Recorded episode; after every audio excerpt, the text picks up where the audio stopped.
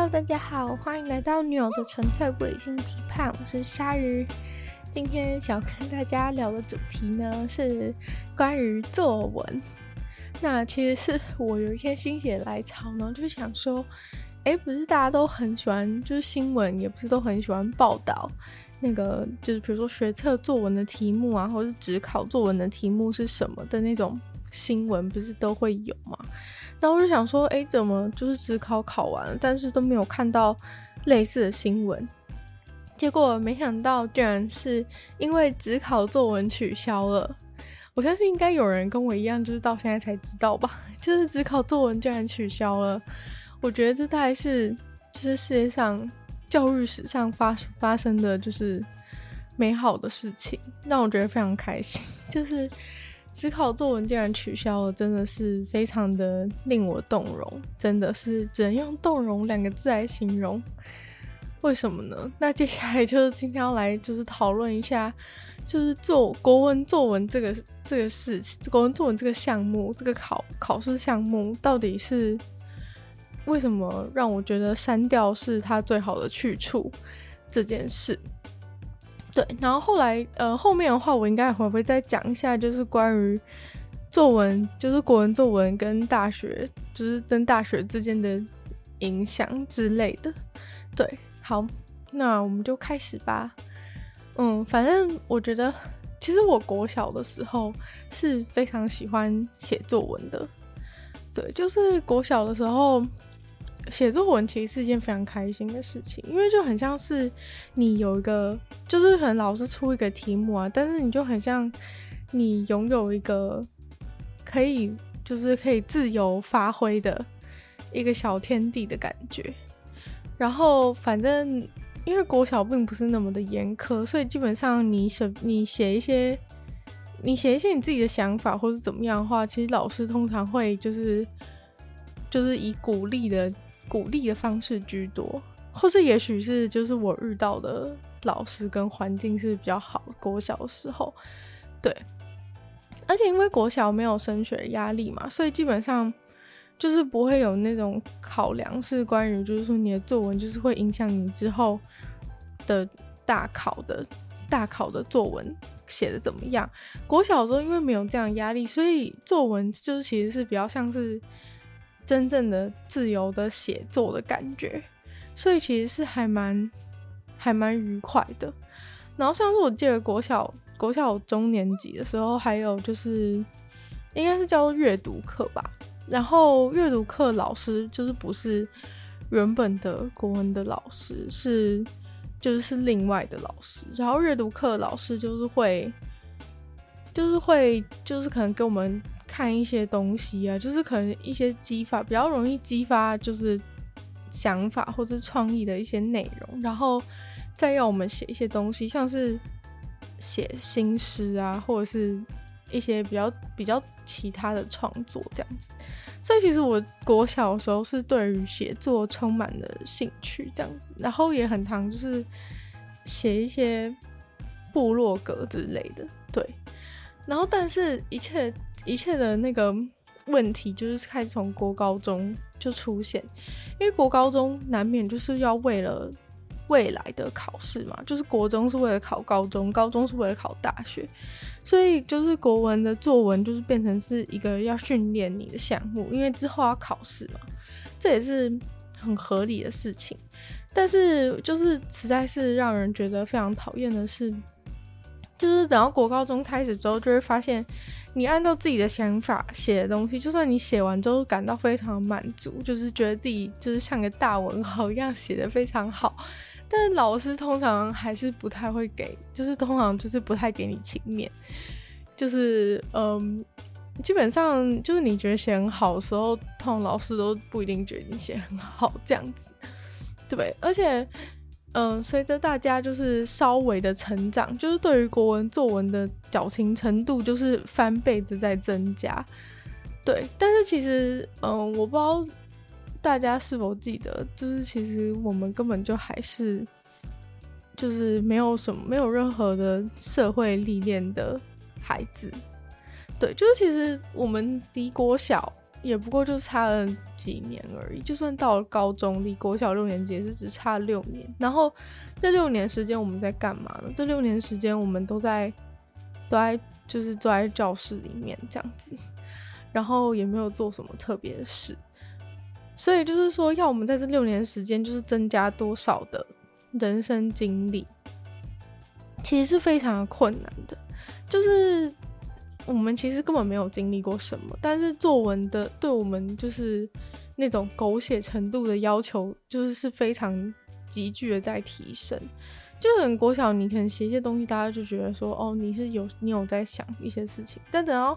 国中、高中的时候，他就会开始要求你写一些经验啊，或者说就是写一些写一些比较有，就是你必须要讲出一些你自己的事情的文章。对，但是其实我据我的观察，就是我们多半的同学其实都并没有什么很刻骨铭心的人生经历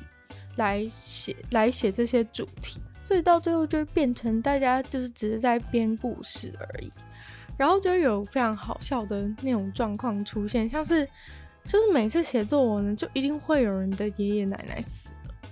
因为就是大家除了就是亲属死亡这种东西之外，就是真的已经想不出其他，就是让你有一些比较剧烈的心情起伏的事情。你想想看，在我们的国中、高中，其实也不能。就什么时候不能做，就是基本上每天被要求只能读书，但是却在作文的时候又被要求说我们要有要有丰富的情感，然后要有澎湃的情绪。像是我记得有一次就是段考的作文题目，就是人生的十字路口。对，这我记得非常清楚，因为我看到那个人生的十字路口的瞬间，我就是只想到就是柯南的电影，就是有迷宫的十字路。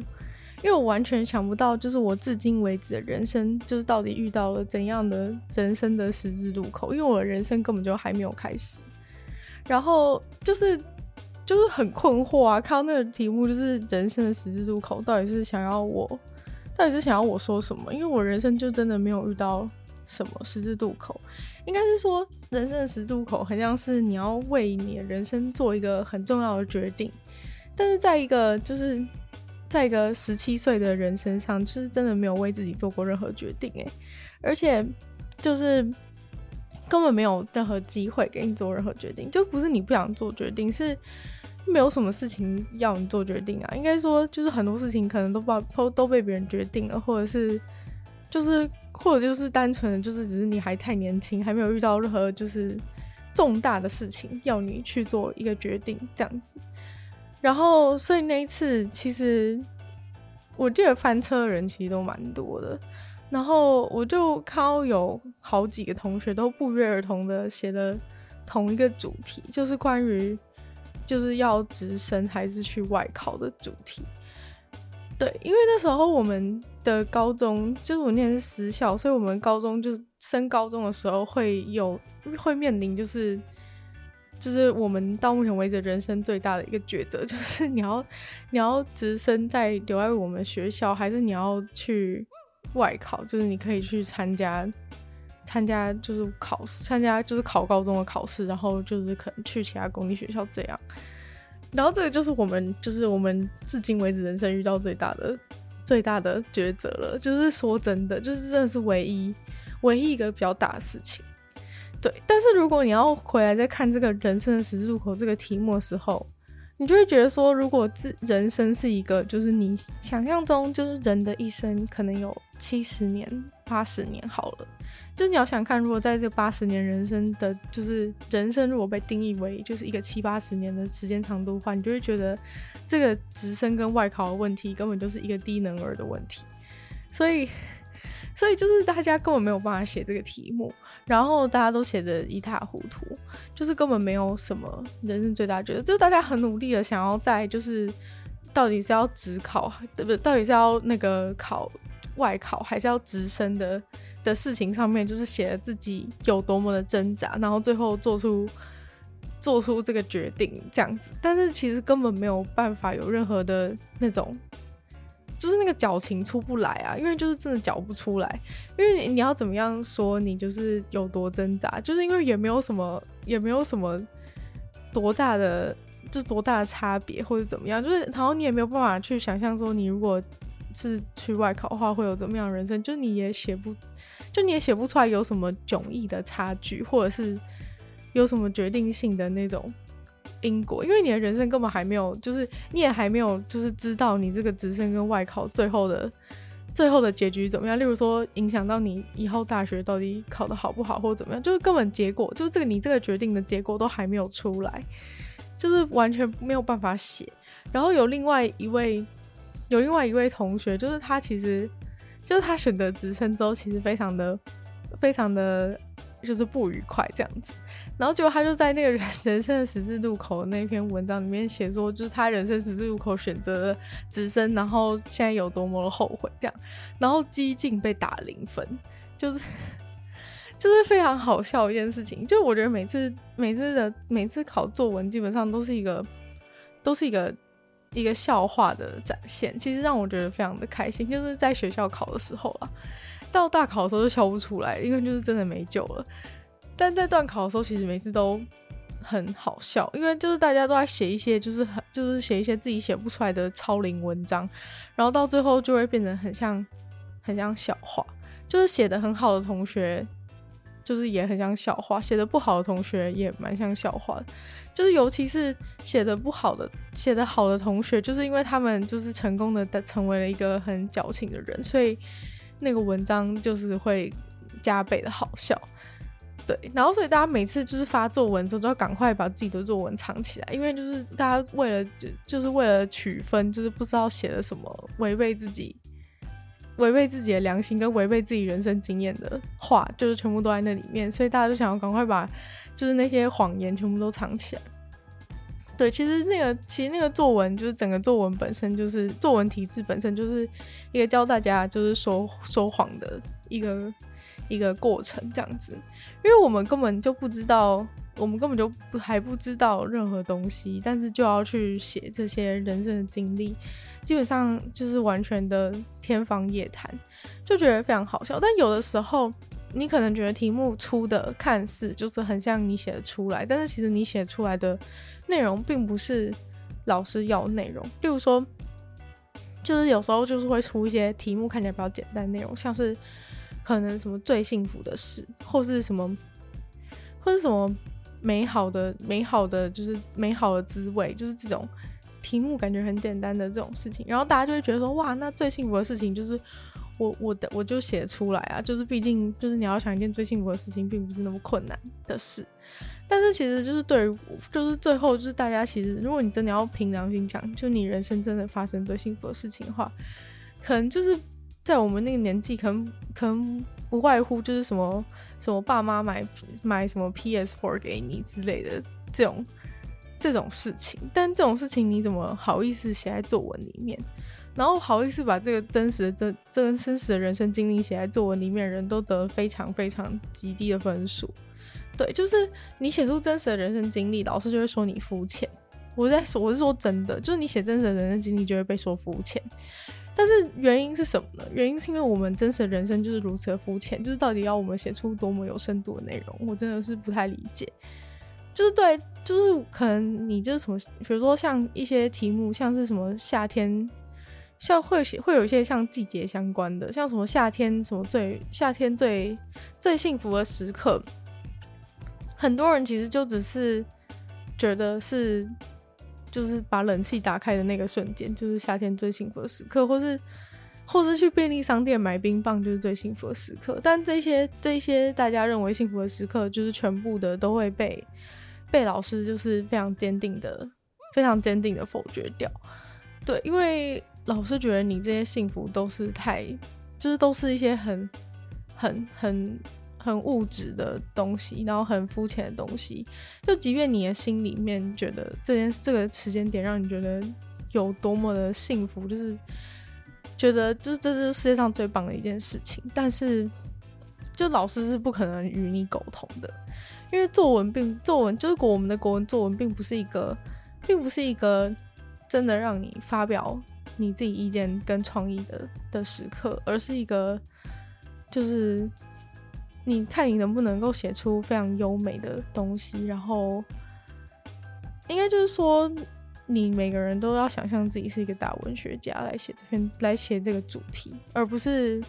而不是以你一个就是国中生或是高中生的角度来写这些，来写这些作作文。因为就是真正好的，你去看那些说好的作文的范本啊，都是一些绝对不可能发生的事情，都是一些那种就是超龄到爆，然后就是我以为你是杜甫还是怎么样的状况，就是非常的非常非常非常的傻眼。就我我第一次看到。就因为我每次都保持着非常愉快的心情在写学校的段考作文，就是我都我就是都爱写什么就写什么，反正如果要给我低分的话，我也没有办法。但那时候其实我非常珍惜就是写作文的时光，因为写作文的时光是我们就是整个读书时期就是唯一可以发表自己意见的时候，然后就是逼迫老师就是一定要看你写的东西。所以那时候就是你可以，就是反正那时候就是很高兴，就是那是你唯一可以发表意见的时候。其他时候举手，老师也不见得想要理你。所以就是你在那个时候，你就是可以，就是用那个利用那个表，利用那个作文的主题，然后硬写自己想要写的东西，就觉得非常的愉快。对，就是即使最后就是拿了就是不好的分数，但是又怎样？对，但等到就是真的要开考，真的要就是你要考虑大考的时候，就是我第一次看了就是。那个写就是被选出大考佳作的作文的时候，我就想说：天啊，这到底是什么东西？这到底是什么东西？就觉得非常的非常的扯。因为我第一次看到的时候，就是大概前三名的的作文的那个里面，就是他们大概每三句就要引用一次苏轼的文的的内容，或是讲三句就要引用一个名人的名人的那个。就是佳句这样子，然后有一些名人可能是外国人，然后光是写他的名字就可以占掉十个，然后中间还加一个点这样子。那我想说，到底是发生什么事情？就那整篇文章，其实他根本没有写多少字，因为大概有一半版面都被他就是他的那个名人加名人的名言佳句给覆盖了。然后，但是这就是所谓的佳作，对。然后还有就是你要对所有的事情都要感到非常的。非常的就是有情绪，就是不管是什么事情，就像其实像前面讲到什么最幸福的事情这种事情，如果你的幸福当中只有快乐，就是你没有流出感动的泪水的话，那这就绝对不会是老师要国文老师眼中的幸福，因为你这个幸福就是一定要把这个情绪堆积到一个一个极度的高峰，然后这个高峰绝对不可能是那种国高中生心目中的纯粹的快乐，而一定是那种。经过历练，然后有一种满足感的，然后又要带一点，就是一定要有一点遗憾，要有一点是什么，然后让你哭出来，这样子，你这个幸福才够饱满。就是我们那种什么夏天开冷气啊，便利商店吃冰棒这种的，就是都。都就是被老师认为是低能儿就对了，就是你根本没有，你根本没有去就是完去完美那个幸福应该要有的饱足度，所以你的幸福就是非常的单薄，然后被认为是肤浅，然后你的分数也会非常的单薄，所以所以这个其实就是就是国文作文的现实面呢，但是。呃，因为因为一直都不在乎这件事情，然后到最后考试的时候才发现，哦，原来原来就是国文作文应该要这样写，然后一切都已经 一切都已经大势已去了，所以就是最后就是造成了一个很大的悲剧。对，然后到那个等到就是过，就是到了近几年的时候，就等到我要开始。考学测的时候，学测的世就学测作文的世界就已经开始渐渐改变，因为很多人都开始有很多呼声，说什么我们写的作文是八股文啊之类的。对，的确就是八股文没错。但是呢，就接下来他们要做一件更可怕的事情，就是说他们要改革国文作文，然后就是说要就是要有什么，要有要有主题，要有什么多元性，然后符合现在时代的趋势等等。然后于是就出现了什么。弯腰油桶，还有什么漂流木的独白这种题目，然后我觉得这个根本就是比那些最幸福的事还有什么之类的都还要再更恐怖的题目，因为你以前写那些什么最幸福的事的话，就是你至少知道，你至少知道，就算就算你知道那个你写不出来，或者知道说知道说自己根本没有这样的人生经历，但你至少知道老师想要的是怎样。怎样饱满澎湃矫情的一个一个情绪的写作？但等到歪腰油桶出现的时候，跟漂流木独白出现的时候，你就是你就是完全傻了，就是觉得说，我可以写出很多我看歪腰油桶的内容没错啊，但是我不知道老师想要看的歪腰油桶是怎样的内容，就是我不知道，就是国文老师的心目中怎么样才是一个好的歪腰油桶的作文的答案，就这是一个很很严重的问题。对，就是你可能觉得说，哇，现在多元开放，那你就可以写自己想要写的东西。就你觉得，就是觉得有可能吗？就绝对不可能啊！就是我看到所有写自己想要写的东西的人，全部都翻车，因为就是你你你觉得好的东西，永远不可能是国文老师觉得好的东西。就算他们改了一个新潮的题目，但是这个就是这个你们你跟国文老师之间的庞大鸿沟还是不会改变。就我我不认为这是国文老师的错，或者是你的错，只是说就是这是一个很明显的。就是喜好上，就是价值观上的不可能统一的问题，所以就是当今天这个歪腰邮筒的这种题目出现的时候，就简直是世纪大灾难。因为就你现在，你就原本是你虽然写你不想写的东西，但现在变成是，就是你连老师想要看什么都不知道，就是到底要写什么内容。然后这时候就是有人还是用以前的方式，就是。写的非常矫情的歪腰油桶，然后从歪腰油桶看见的就是非常深远的人生道理这样子，然后结果最后还是拿了不好的分数，就是因为国文老师也觉得时代已经改变了，所以就是他们想要看一些别的东西，但是因为就是你的你的东西就是还存在于过去，所以你就被淘汰这样子。然后，嗯、呃，如果你写一些就是就是很写一些就是很新潮的东西，就是谈论什么谈论什么。就是歪腰油桶，就是如何从就是油桶成为一个公共艺术这样的内容化，因为这就是因为这个就是公共艺术啊之类这种领域，其实国文老师也不太理解，所以 所以最后就是也得不到什么太高的分数，这样。所以其实就是歪腰油桶到底这个题目到底怎么样才能够赢得就是国文老师的芳心，其实我还是至今没有没有非常的理解这样子，对。就很多人就是会一直就是疯狂批评过去的八股文什么的，但是其实当就是改成这样的时候，其实有一个更严重的问题，就是评分标准完全没有办法统一的问题。就是八股文之所以为八股文，就是因为它很八股嘛，就是你知道说我们这个故事呢，一定要有一个起承转合，然后一定要有人，一定要有，一定要有，就是一定要有有开心，有悲伤，有人死掉，有有新的希望出现，这样子。的一些一些转折跟就是铺陈等等的状况，但是今天就是等到变成就是歪腰油桶的时候，它架构已经消失了，但是你又不知道，你又不知道就是你该追寻的新的依据到底是什么，然后最后就只会变更混乱，就是变成就是变成老师就只是在选他自己他自己喜欢的内容，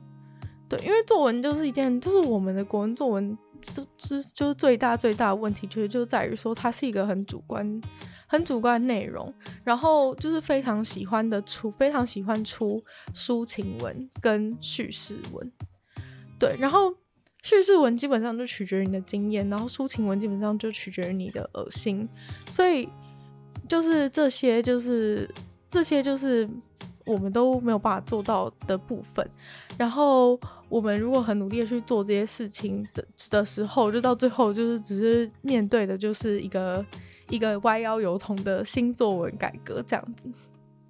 然后最后就是完全无完全的无所适从，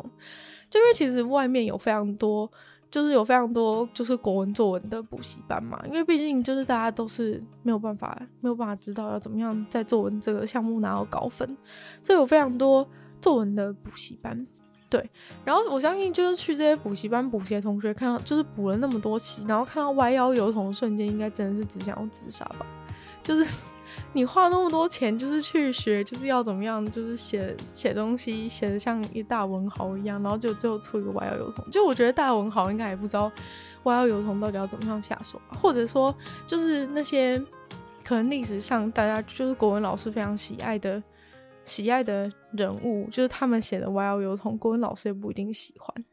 对，就是其实最最就是追追根究底最大问题，就是在于说这是一个这是一个很这是一个很主观的事情啊。因为你不管是抒情或是叙事，这都是这都是很取决于就是评分者到底喜不喜欢你的你的写作的手法，或者是你表达的情绪，或者是他他写的东西到底能不能够以评跟评分者取得一个共鸣，这样子。例如说，今天你就算你在比如说电玩或玩游戏的事情上面有多么，就是有多么深刻的体悟，或是有多么就是丰富的就是经验，在这个故事当中，可能跟别人就是有一段就是很很。真诚的感情，然后在这个游戏当中，但是当你把这个东西写到写到作文里面的时候，因为国文老师是一个没有，是几乎是一个不能接受电玩存在的族群，所以 当你写这个里面，就算你你跟这个人的感情有多么的多么的丰沛。就老师就是没有办法跟你沟通啊。今天就是，如果你是写说你幻想中你跟你跟诗人，你跟诗人白居易之间的情感连接的话，我觉得就是老师可能还会给你比较高分数，即使你根本不可能跟诗人白居易有任何的情感连接。对，这就是一个很很就是国文作文一个很大的很大的盲点所在。对，然后嗯，接下来就是想要。嗯，跟大家讲一下，就是等到上，就是上了大学之后，国文国文作文到底变成一个什么样的存在？就等到你上国大学之后，就是国文作文变成一个，就是真的是变成一个可以直接进去坟墓的东西。因为你上大学之后，就是即使有任何需要写作的机会，你只要发挥你以前就是百分之十的一个长处，你都会得到极低的分数。因为等到到大学之后，就是大家都不是，就是没有人要看你的抒情文了。因为你的就是你的抒情文，就是真的是完全的没有任何的价值可言。你的就是不管是你的你的喜怒哀乐，还是你的你的心碎，就是都没有人在乎了。就是 就是从现在开始，你写的东西就是要就是要。很就是要有理有据，然后现在从现在突然开始变成一个理性的，突然开始变成上大学，突然变成一个理性的启蒙时代。然后你你开始写东西，就是要就是要有就是要有清楚的清楚的开头跟清楚的结尾，对，而不是就是暧昧不明的一句就是优美的优美的引人入胜的开头词，对，然后像。我觉得像我自己就是上大学最大的最大的经验，就是以前很多就是很会写作文人，然后一上一上大学之后在，在有需要写就是有需要写东西的时候，就是整个大翻车，因为他们就是会用就是会写得非常的非常的就是顺畅，但是其实里面有当中当中是非常多完全不需要的句子，但那些句子是国文老师认为非常重要的句子。然后，所以到最后就会产生一个极大矛盾，就是你培养了非常久的一个能力，然后到最后发现其实是一个完全无用的、完全无用的东西。其实我并不是觉得它真的完全无用啊，就是假如说你今天是想要当个，假如说你今天真的想要当一个作家，好了，也许是，也许其实是有用，但是因为你又重复性太高，然后又有点缺乏创意，所以我其实也不太确定。但是只能说抒情文在。大学教育里面真的是完全没有、完全没有用武之地的一个东西，因为等到那时候，你就什么事情都是要开始要求，就是要求要有要有一个要有一个明确的逻辑，然后一定要先给一个，反正你开头就是一定要把你你这个东西的重点写出来，就例如说今天题目是要同意或是不同意一件事情。你就是一定要第一句就先说你同意或是不同意啊！但是在国文老师眼中，就是你第一句说就是就已经说出你同意还是不同意，会不会太无聊了一点？所以就是，所以就是一切就是世界突然就是改变，然后所以其实最后国文作文就是在在你未来人生成为一个完全成为一个废物。然后我就看到有人就是批评说，为什么？国文作文要废掉，但是英文作文却可以留着，然后就说什么是不是崇洋媚外之类的话，然后我就觉得这个人到底有没有考过国文作文跟英文作文？就是考任何考过国文作文跟英文作文的人都会知道，就是这两者到底是有多大差异。像英文作文的话，基本上因为大家英文都不是很好，所以英文作文根本不是在考你写的内容到底怎么样，而是在考你是不是可以完整的写出一篇文章，然后能不能就是写一个开头的句子，写一个结论的句子，然后里面能不能用一些比较比较中高难度的单字，然后句子能够就是写的稍微长一点，这样子的，就是他英文作文就只是要考你这么这么就是简单的一些事情，就是一些文法。的东西而已，就他只是要看你会不会英文，所以才叫你写英文作文。但是考国文作文并不是要你看，就是你会不会国文这样子。对，但是其实我觉得很严重影响就是我们我们的同学其实都非常的缺乏，就是用中文来来论述事情的能力。但是这个似乎是其实是我们未来比较比较需要的一个能力，所以。我觉得这可能就是需要大家需要比较加强的地方。然后像据说只考作文删掉之后，就是变成变成是多了很多嗯白话文阅读测验的部分。对，然后其实对于白话文阅读测验的事情，其实我也有点，我也是颇有微词。就是这个白话文作文就是阅读测验，他常常都会喜欢问你说，问你说什么这篇这一个。这一这一篇文章，他想要告诉你的事情是什么之类的，然后就有点像是那种文，就想要解析这解析这篇文章的一些内容。其实这个原意是没有错，但是比如说像是出说要给这篇文章下一个标题的话，你会下什么的话，其实有些这种题目最后的答案都是很有很有争议的，然后再加上。有一些文章，它其实是近代，它其实是近代或是最，就是真的是很最近的人写的 文章。然后，其实有时候他作者都不认为那个答案是真正的答案，但是大家却，就但他却是要考试要有一个正确答案，所以就变得有点奇怪。像，嗯，有时候别人写的很好的文章，就会被列入那个考试的题目，然后要大家去揣摩这个人他想的是什么。但比如说，像我们去解析那些古文啊、诗词的时候，因为作者已经死了，所以他到底是不是真的那样想的话，其实没有人有办法考证。但是因为有一些白话文，就是他作者其实是活着的，然后就是他其实并没有觉得他写这篇文章这个意思。可是我们在考试里面却要，就是却回答了一个根本不是他本意的东西，然后就变得有点好笑。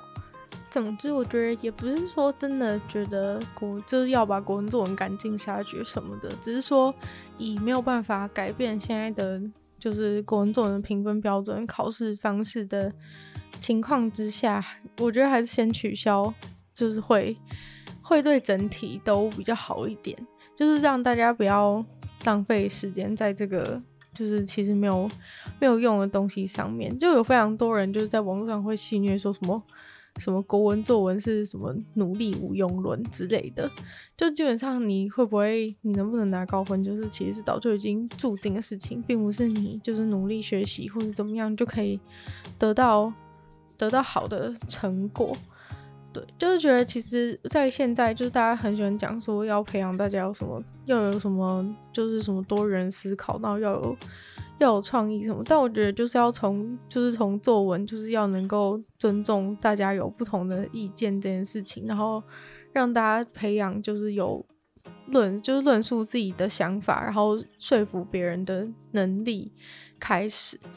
就是可能写一些写一些就是论说论说文也好，但大家知道，其实就是在国文作文的历史上，并不是没有出现过论说文嘛。就是像在在呃民国四十三年就曾经出现过“论四孝连招之利弊”的题目，虽然说我不知道什么是四孝连招，但是就是他就是有其实是有出过“论什么东西的利弊”这样的题目，但是像但是我我其实不知道老师是不是心中是有一个答案的，因为像是四十民国四十五年的题目是“论国文之重要”，对，像这种题目就是有一点有一点。问号就是它其实题目就是已经预设，就是你一定要说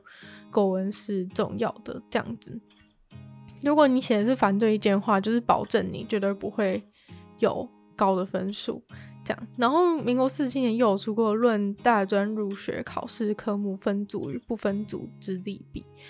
对，就是写这种，就是其实这个题目我觉得本身是本身是好的，就是让大家就可以去支持自己想要支持的意见。那评分标准会变得比较简单，因为我们可以从就是他就是论述到底清不清楚的能力上面来判断他能不能够得到比较高的分数。这样其实作文就能够成为一个比较能够量化的的科目，对。但是反而就是到到后来就是都开始变成是，都开始变成是一些要写抒情文的这种。这种趋势，所以其实国文作文是曾经出现过有论说文的的时代的，对。但是要论说文，就是也是就是要论说文，对国文老师来说并不是不行，只是国文老师通常心目中都有一个属于自己的答案，就是他们并不是用，他们并不是真的完全用你，就是有没有好好的把这个事情分析得清楚，你讲的事情有没有逻辑，这样的评分标准在评分，而是。通常就是第一优先，你必须要先跟他的立场是一致的，才有办法。对，所以这样的话就是完全没有办法达到我们本来的目的。对，如果大家真的希望就是学校训练出来的学生是能够有，就是有有论述能力，有能够有清楚的逻辑思考的话，其实作文是一个很好下手的地方。只是说可能很多就是评分标准跟制度。都必须要有很大幅度的改善，这样子，对，所以我觉得就是今天虽然就是对国 作文有非常多的批评，然后过去也在国文作文这个坑上面跌了非常多的跤，但是就是，嗯，就是祝福，就是以后的职考考生就是都不需要再面对就是国文作文的这个泥淖了。总之，我就是觉得，如果高中生有机会培养，就是可以论说能力的话，其实会很棒。就是大家可以有机会去训，就是多在你写作过程中，也可以去训练到你自己思辨的能力。就是你自己，就因为会有点像是辩论感觉，只是你自己一个人写，然后会有一些攻防，然后你会设想，就是设想，也许反对你的想法的人会有什么样的意见，然后你再去。你再去加以的反对他，所以我觉得有这样子就是写作，不只是训练写作而已，也算是训练思考的一种方式，这样子。对，然后以后就是也不会有那种以后接触到的时候也不会有那种错愕的感觉，就是像一开始的时候我接触到就是大学写作的时候，就想说，哦，原来这是一个禁止使用形容词的世界。让我觉得非常的奇妙，就是以前的话，就是可能要大量的使用一些去修饰的那些技巧等等，但是现在变成就是说，所有的形容词都，所有的形容词都就是请消失，就是我们只要就是有只要说任何你讲出来任何东西都是要跟前一句话是有关系的，然后你一定要是为了。你这你写的每一个每一句话都是为了往后面去铺这个，就是你的论，你的你的论述这样子，对，所以我就觉得很就觉得就是可如果大家提早有这样能力的话，以后就是会会方便很多，应该是这样，然后应该也会变聪明吧，就是透过这样子的训练方式的话，大家也都有机会变聪明，然后你可以选择同意或不同意的话，也可以就是大家。可以多尊重，就是有不一样的想法，就是不会每个，就是不会每个题目最后大家都一定要站在同一边才会是正确答案。我觉得这应该算是就是新时代最重要的一件事，就是大家会有不一样的想法，但是大家会懂得如何的互相尊重，而不是一个一言堂状态这样子。对好，那今天的节目就差不多到这边进入尾声了。就是只是讲一下，只是我觉得实在太惊讶，就是居然只考作文就是这样默默的就就消失了。虽然学测还是会继续写作文，但是就可以由衷的祝福，就是想要考指考的同学。这应该会是就是一大的福音。但其实作文在考试的时候分配时间也算是一个有点困扰的事情，所以像后来有把作文跟选择题分开的方式，其实也是也是还不错的一个做法，就是不会觉得有压力那么大的一个感受，就会觉得说前面就是要写太慢的话，就是会整个会整个压缩到点时间这样子，对。那今天的分享就差不多到这边结束。如果你对国文作文有什么惨痛的经验的话，也非常欢迎，就是跟我分享。然后，如果喜欢这个节目的话，就记得帮我分享出去。可以的话，就是在 Apple Podcast 留星星，写下你的评论。那如果你有其他的想法的话，也都可以在有人去的地方留言。那也可以去收听我的另外一个 podcast《鲨语》，会在每周二、四、六跟大家分享一些简单的新闻新资讯，对，就像是一个补充、补充大家新闻新资讯的简短的十分钟而已，这样子。然后就希望大家可以订阅我 YouTube 频道，追踪我 IG。那你有了纯粹不理性批判就会在每周三继续跟大家相见。那我们就下次见喽，拜拜。